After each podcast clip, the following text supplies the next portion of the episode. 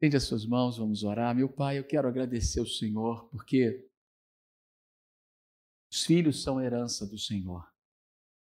E queremos te louvar pela vida de cada um dos filhos, dos netos.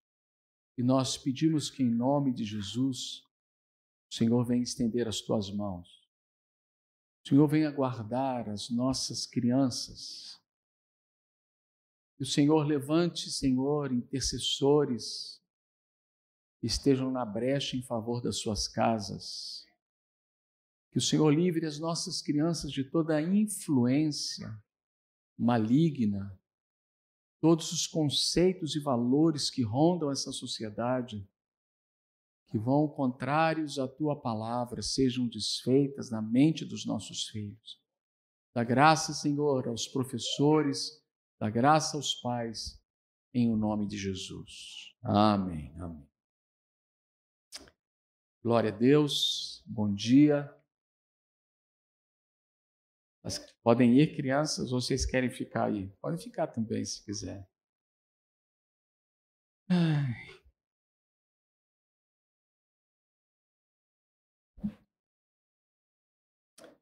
Convido você a abrir a sua Bíblia em 2 Samuel, capítulo 23. Nós vamos continuar compartilhando.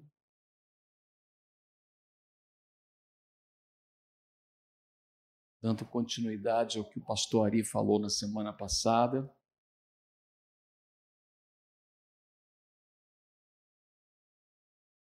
Diz assim, segundo Samuel, capítulo 23, verso 8, por enquanto.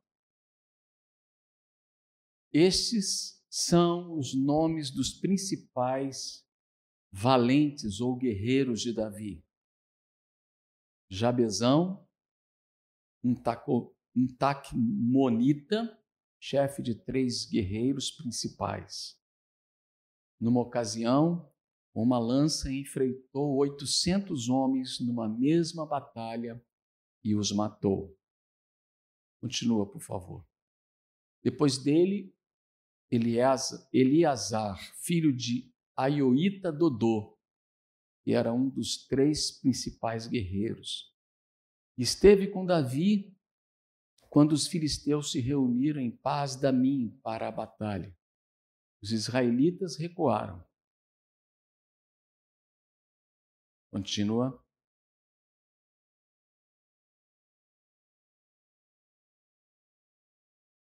Mas ele manteve a sua posição e feriu os filisteus até a sua mão ficar dormente e grudar na espada.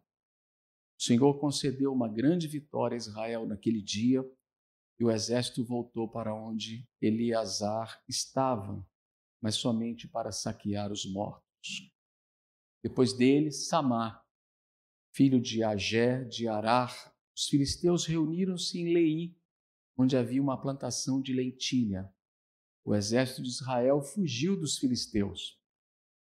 Mas Samar tomou posição no meio da plantação, defendeu-a e derrotou os filisteus. O Senhor lhe concedeu grande vitória. Durante a colheita, três chefes dos batalhão, dos, do batalhão dos 30 foram encontrar Davi na caverna de Adulão, enquanto um grupo de filisteus acampava no vale de Refaim. Então, estando Davi nessa fortaleza e o destacamento filisteu em Belém, bora, Davi expressou esse forte desejo. Quem me dera me trouxessem água da cisterna da porta de Belém. Então aqueles três atravessaram o acampamento filisteu tiraram a água da cisterna e a trouxeram a Davi.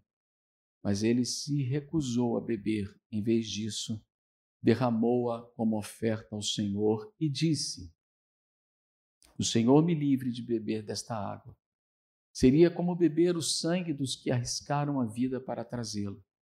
E Davi não bebeu daquela água. Foram esses os feitos dos três principais guerreiros. E aí, obrigado, queridos. Senhor, fala aos nossos corações. Que o Senhor tenha liberdade de agir e falar. Que o Senhor tenha total liberdade de mover em nossos corações. Em nome de Jesus. Tem sido um desafio pessoal, meus irmãos, compartilhar com vocês acerca das características, como disse o pastor Ari na semana passada, dos improváveis valentes do rei Davi. Valentes e, sem dúvida, foram instrumentos para o fortalecimento da vida de Davi em tempos angustiosos, bem como foram fundamentais para a consolidação do governo e do reinado de Davi. O desafio se dá para mim porque percebo traços de caráter e eu preciso desenvolver e ou consolidá-los, a fim de superar os desafios que estão diante de mim. De uma maneira bem prática, eu gostaria então que nós pudéssemos estudar a vida desses três valentes e destacar as características. Fizeram deles homens dignos,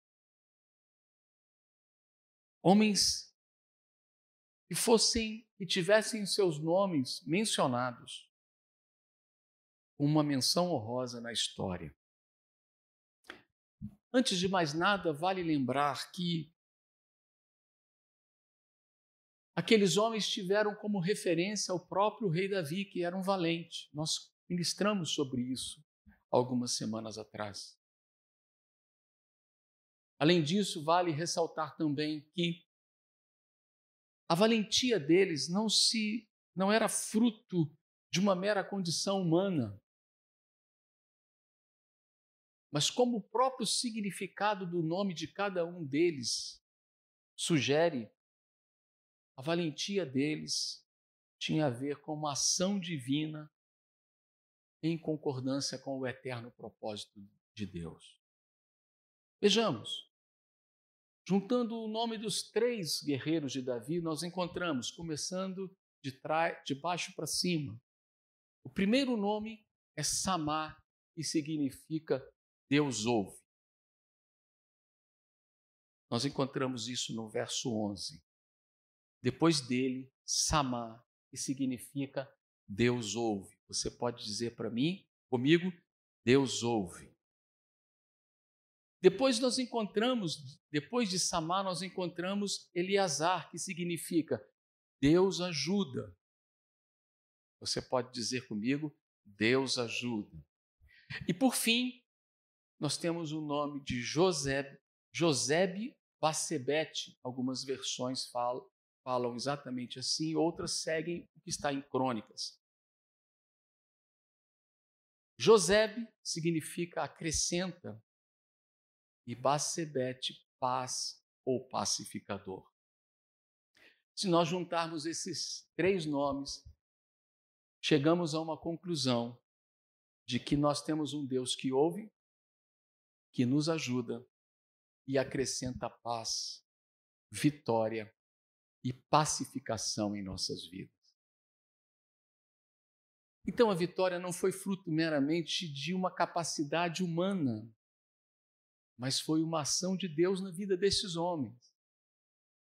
O salmista diz: se prepara o cavalo para a guerra, mas a vitória vem do Senhor. Nós precisamos nos preparar, é verdade, mas a vitória sempre vem dele. E se nós observarmos esses três valentes, nós encontraremos algumas características neles que eu preciso ter. Quem sabe você já tenha ou também você precisa ter. A primeira dessas características nós encontramos na versão NVI em 2 Samuel, capítulo 23, verso 8, que diz assim: Numa ocasião, com uma lança, enfrentou 800 homens numa mesma batalha e os matou. A primeira característica que nós encontramos neste homem é a capacidade de enfrentamento. A palavra enfrentar significa encarar, ficar diante de, localizar-se em frente de, o que nos aponta para uma atitude proativa. Se os problemas são enormes, os adversários gigantescos, as dívidas impagáveis, se nos encontramos em desvantagem ou em minoria, não devemos viver fugindo da realidade. Nós aprendemos isso com Paulo Silva a respeito de pagamento de dívida. Se você está cheio de dívida, não adianta você fugir dos seus credores. Você tem que enfrentar as suas dívidas.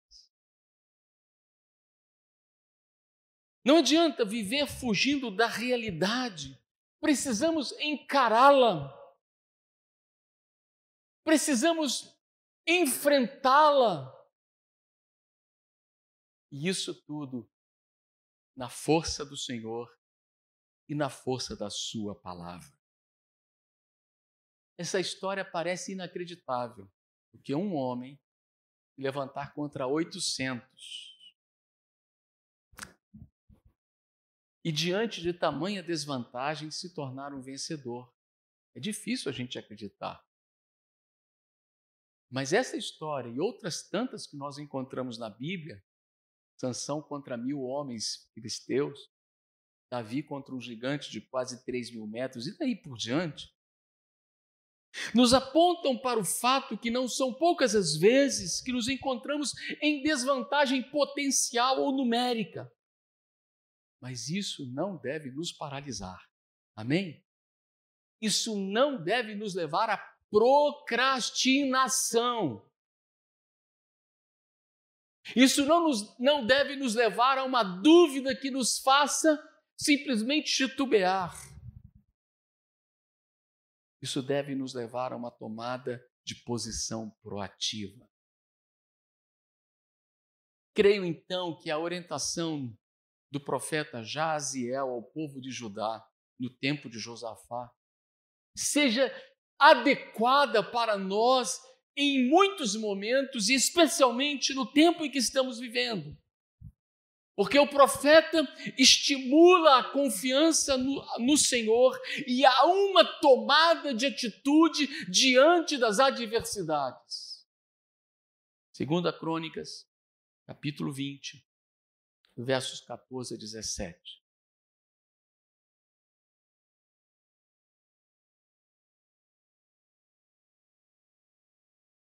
Diz assim o texto da palavra de Deus. 2 Crônicas 20, 14 a 17. Apareceu? Ok.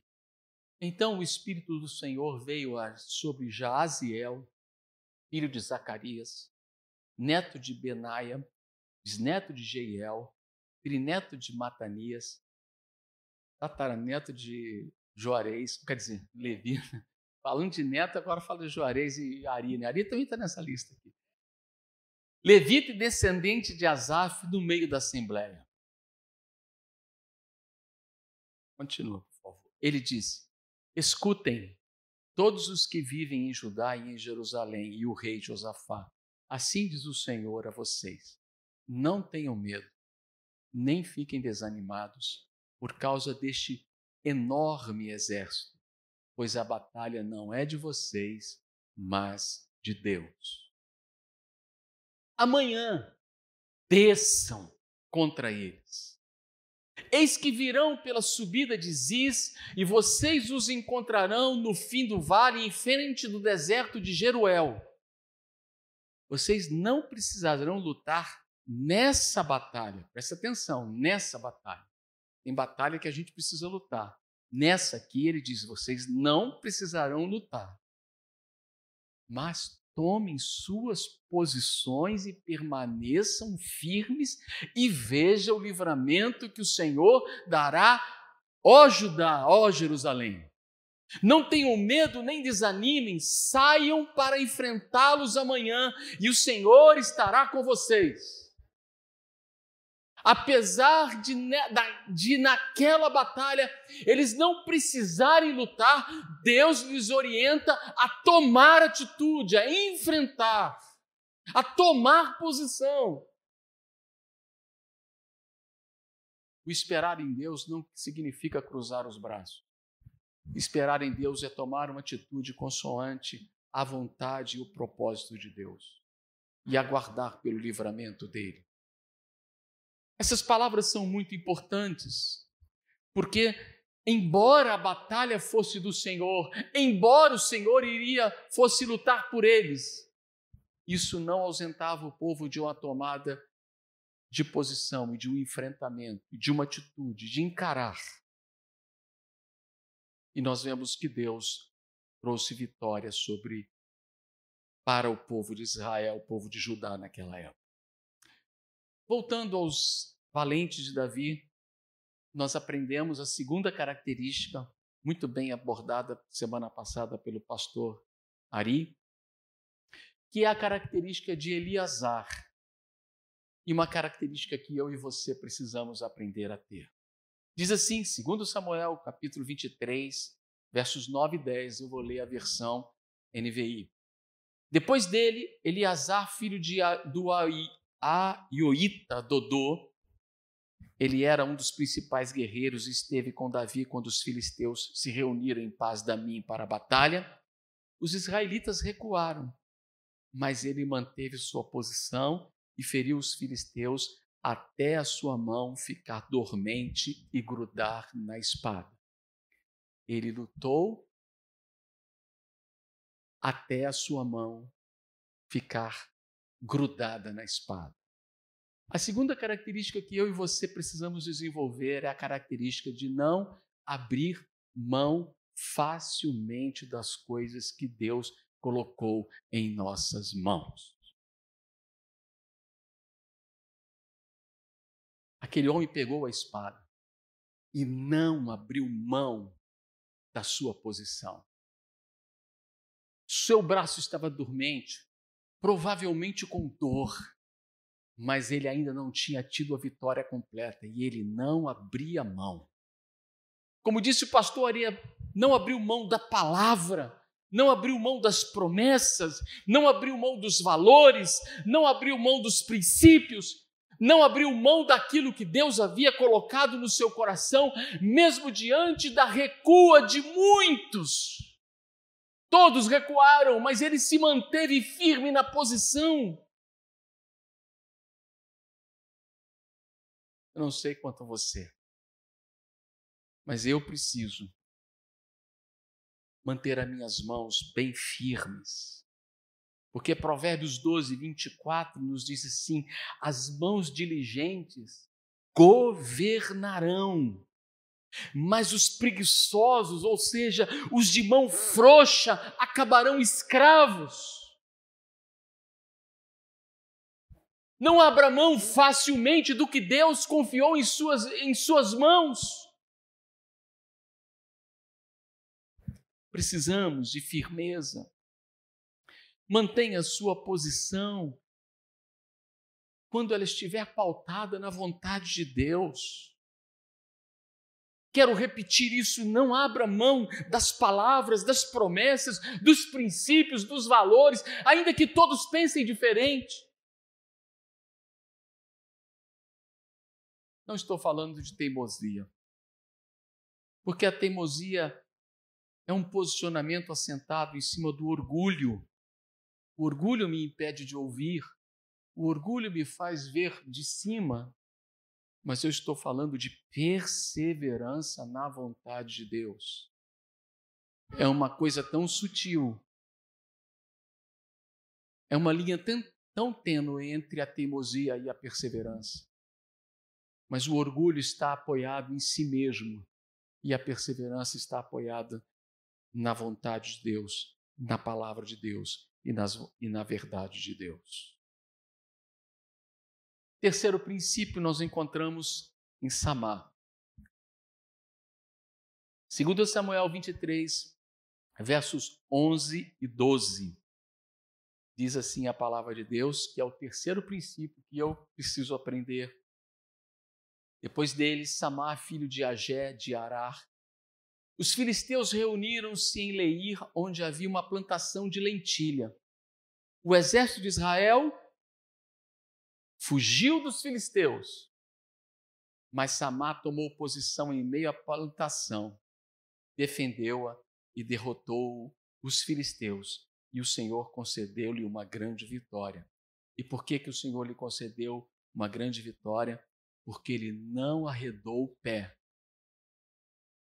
do local e da posição que Deus havia colocado para ele estar. O terceiro princípio que nós precisamos aprender é não arredar facilmente os nossos pés. Todos recuaram, mas ele se posicionou naquele campo de lentilha e não saiu dali. E o Senhor, diz a palavra, diz a Escritura, concedeu grande vitória. Como é difícil, como deve ter sido difícil para aquele homem ver todo mundo correndo e ele ficar ali firme. Como é difícil estar em minoria e não arredar o pé. Porém, se Deus colocou você em determinado lugar, responsável sobre alguma coisa, não saia dessa posição enquanto o Senhor não redirecionar a sua vida para um outro lugar. Lute por sua casa, lute pelo seu território, lute pela herança que Deus confiou em suas mãos. Não seja inconstante de andar daqui para lá, de lá para cá. Firme os seus pés. Porque Deus concede grande vitória para aqueles que se posicionam no centro de sua vontade. Três princípios aprendemos aqui. Repetindo, primeiro desses princípios, encare, enfrente não adie, não procrastine. Segundo princípio, não abra mão facilmente do que Deus colocou em suas mãos. Terceiro princípio, não arrede o pé. É na sua plantação, é no lugar que Deus colocou você, permaneça firme. Mas a história desses três homens não termina, porque eles ainda fizeram uma coisa maravilhosa que Deus renovou muito o meu coração enquanto eu estava meditando sobre esse texto. Diz a Escritura aqui, e eu vou ler de novo, no verso 13: durante a colheita, três os três chefes do batalhão dos 30 foram encontrar Davi na caverna de Adulão, enquanto um grupo de filisteus acampava no vale de Refaim. Pode continuar, por favor. Estando Davi nessa fortaleza e o destacamento filisteu em Belém, Davi expressou esse forte desejo: quem me dera me trouxessem água da cisterna da porta de Belém. Então aqueles três atravessaram o acampamento filisteu, tiraram água da cisterna e a trouxeram a Davi. Aqueles homens eram valentes individualmente, Três guerras enfrentaram e venceram individualmente.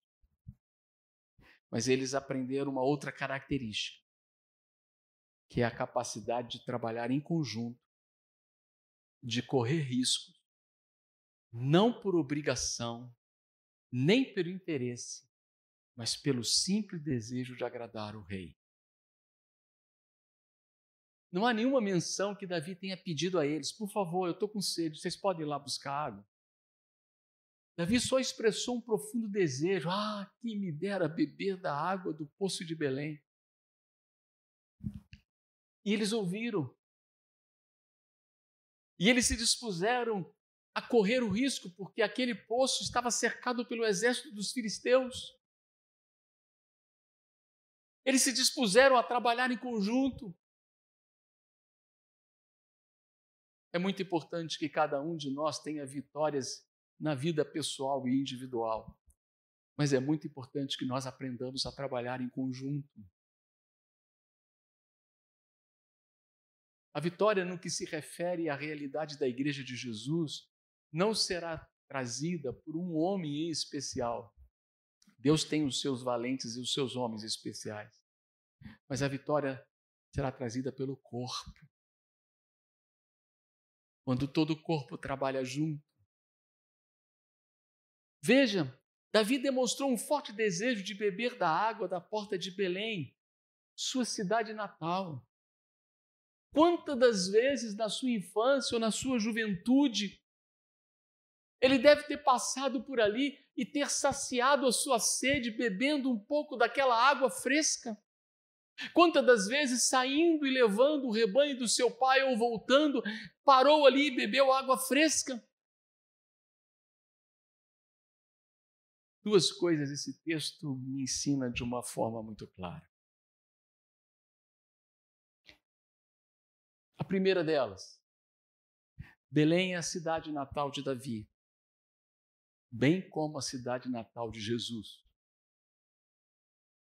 Me parece que as fontes que jorram de Belém são figurativamente as fontes do governo.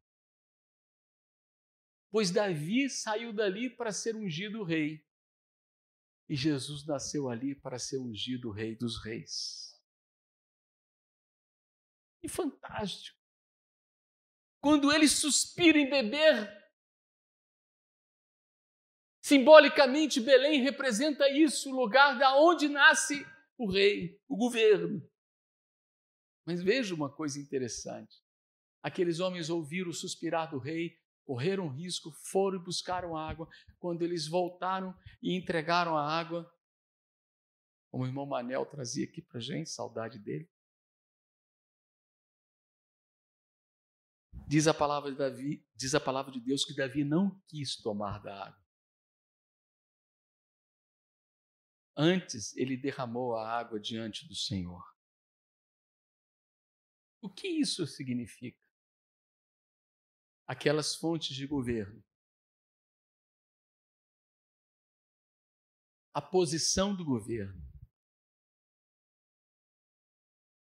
O governo de Deus, ele não é estabelecido, ele não é fundamentado sobre o sangue de outras pessoas.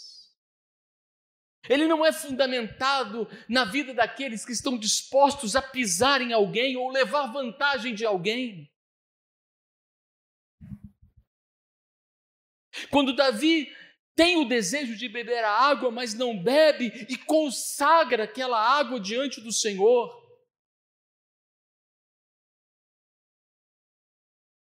ele está nos ensinando uma coisa estar no governo traz muitas vantagens. Mas eu não estou no governo para satisfazer as minhas necessidades pessoais. Eu estou no governo.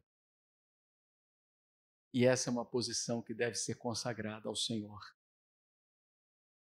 Que fantástico!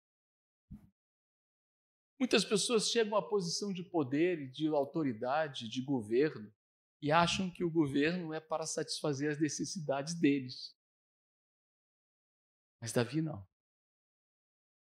Davi, embora estivesse com sede, com saudade daquelas águas, ele consagra ao Senhor porque ele sabe que o verdadeiro governo é só uma representação da vontade de Deus sobre a terra. Mas veja, queridos, entra o segundo aspecto que eu falei com vocês. Davi suspira pelas águas de Belém.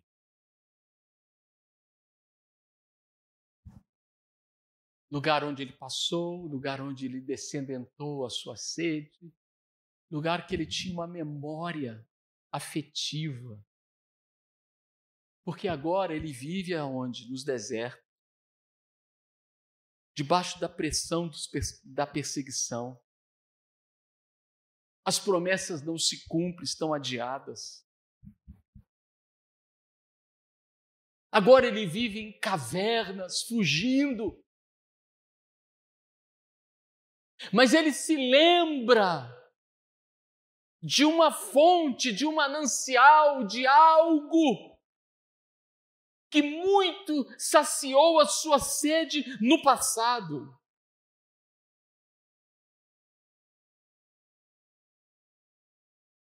Eu, quando estava meditando sobre isso, eu fiquei lembrando. Eu sei que existe alguns aqui, por isso vou falar. Tem alguns irmãos que vamos tocar uma música e eles puxam aquelas músicas de 1970, 1980. Esse de gente, essa música já está ultrapassada, embora a música está sempre presente. Mas eu entendi que esses irmãos estão se reportando a uma fonte, a um momento, a um dado momento em que houve uma saciedade da sede da alma e do espírito deles. Muito mais do que saudosistas, só estão reportando de um tempo de saudades porque não são poucas as vezes que a vida vai nos levando. Os desertos, nós caminhamos pelos desertos, entramos nas cavernas. As obrigações, as perseguições são intensas.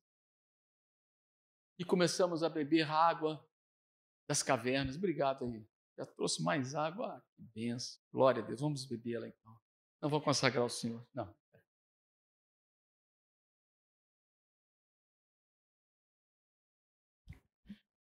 Provavelmente Davi bebeu a água que adivinha de dentro da caverna.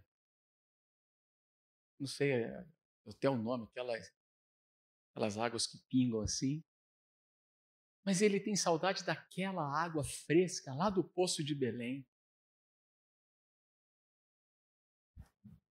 Sexta-feira nós estávamos reunidos no Ministério de Louvor e eu disse para os irmãos, falei com eles: olha, minha alma está seca, e Deus começou no sábado a ministrar isso ao meu coração e disse: Que saudade. Saudade de momentos que nós subíamos para orar. Momentos que a gente subia para buscar o Senhor. E uma canção que nós vamos botar ali, eu pedi os meninos para botar a canção, que é do, do passado. Não é muito, não é muito antiga como alguns aqui não, porque eu também não sou tão antigo assim. Mas é uma canção que teve um poço muito fantástico. E foi um poço que eu me lembrei dos nossos encontros com Deus. Uma canção que um ano nós trabalhamos assim, de uma maneira. E Deus nos falou de uma maneira muito especial. Mas antes de essa canção ser tocada, eu queria desafiar você a olhar para você mesmo e pensar: essas características fazem parte da sua vida? Deus está nos chamando para sermos valentes. Você está disposto a enfrentar de frente as oposições, as resistências, as adversidades, as assolações, o exército grandioso que vem contra nós?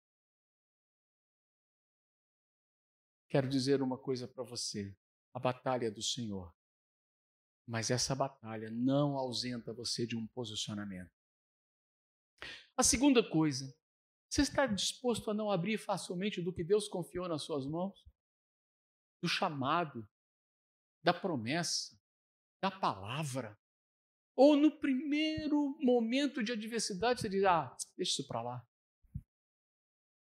Terceiro, você está disposto a firmar os seus pés, e independente da recua no recuar de muitas pessoas, você se mantém firme para conquistar o campo de lentilha, a promessa que Deus confiou ou tem feito em suas mãos? E em quarto lugar, você está disposto a correr riscos e trabalhar em conjunto, não porque você é obrigado, não porque você vai ser promovido, não porque você tem um interesse, mas simplesmente porque você deseja agradar ao Rei. Aqueles homens queriam agradar ao rei Davi, ao prometido rei Davi.